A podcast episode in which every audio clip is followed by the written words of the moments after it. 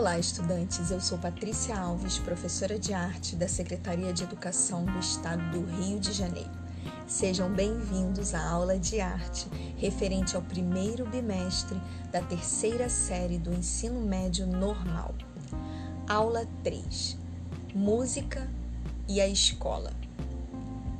A música, como linguagem artística e sua história dentro do contexto social, justifica a importância dela ser um componente do currículo.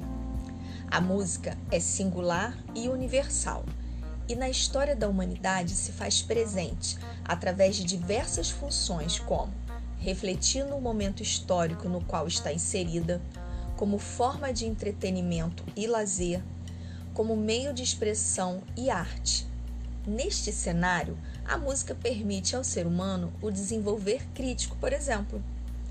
A música e a Lei 11.769-08.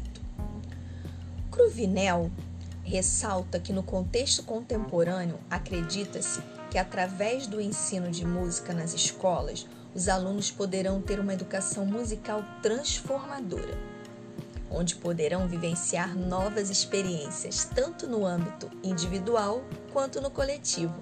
A partir da experiência em grupo, os alunos poderão vivenciar situações e dinâmicas, interagindo e socializando com os demais colegas, contribuindo para que sua formação musical e instrumental seja mais lúdica.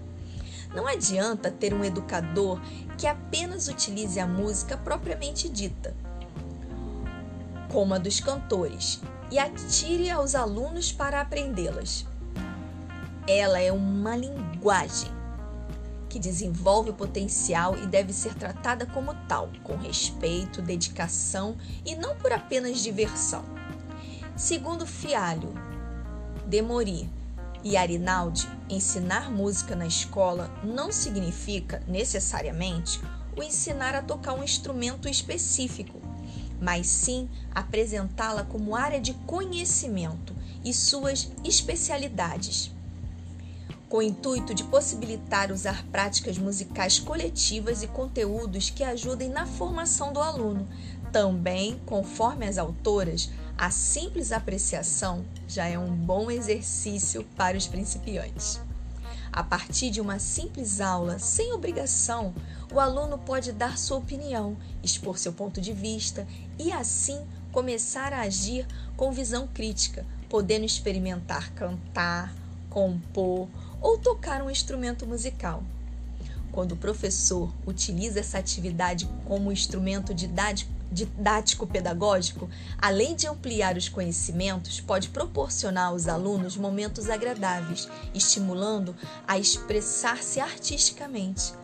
Desta forma, conclui-se que a música é parte integrante e de suma importância para o desenvolvimento humano em vários campos.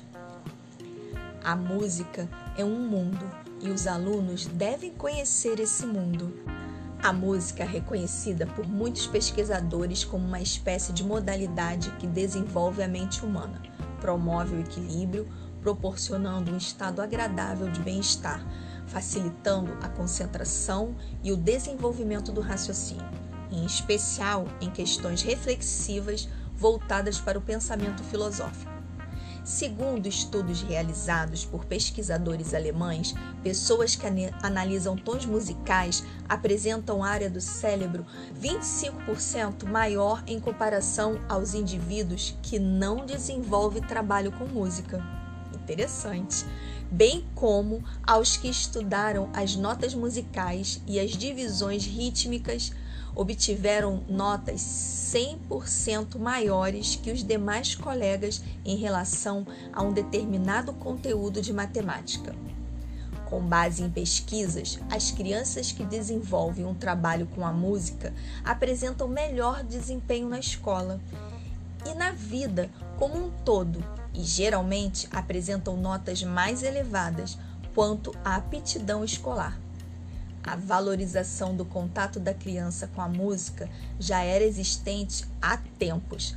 Platão dizia que a música é um instrumento educacional mais potente do que qualquer outro.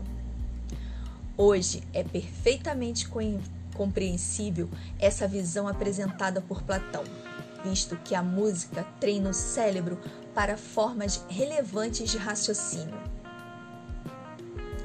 Eis então uma reflexão para educadores, buscando inserir a música no seu planejamento bem como criar estratégias voltadas para essa área, incentivando a criança a estudar música, seja através do canto ou da prática de um instrumento musical, isso desde a educação infantil. Eu encerro esse podcast bem musical. Um abraço a todos.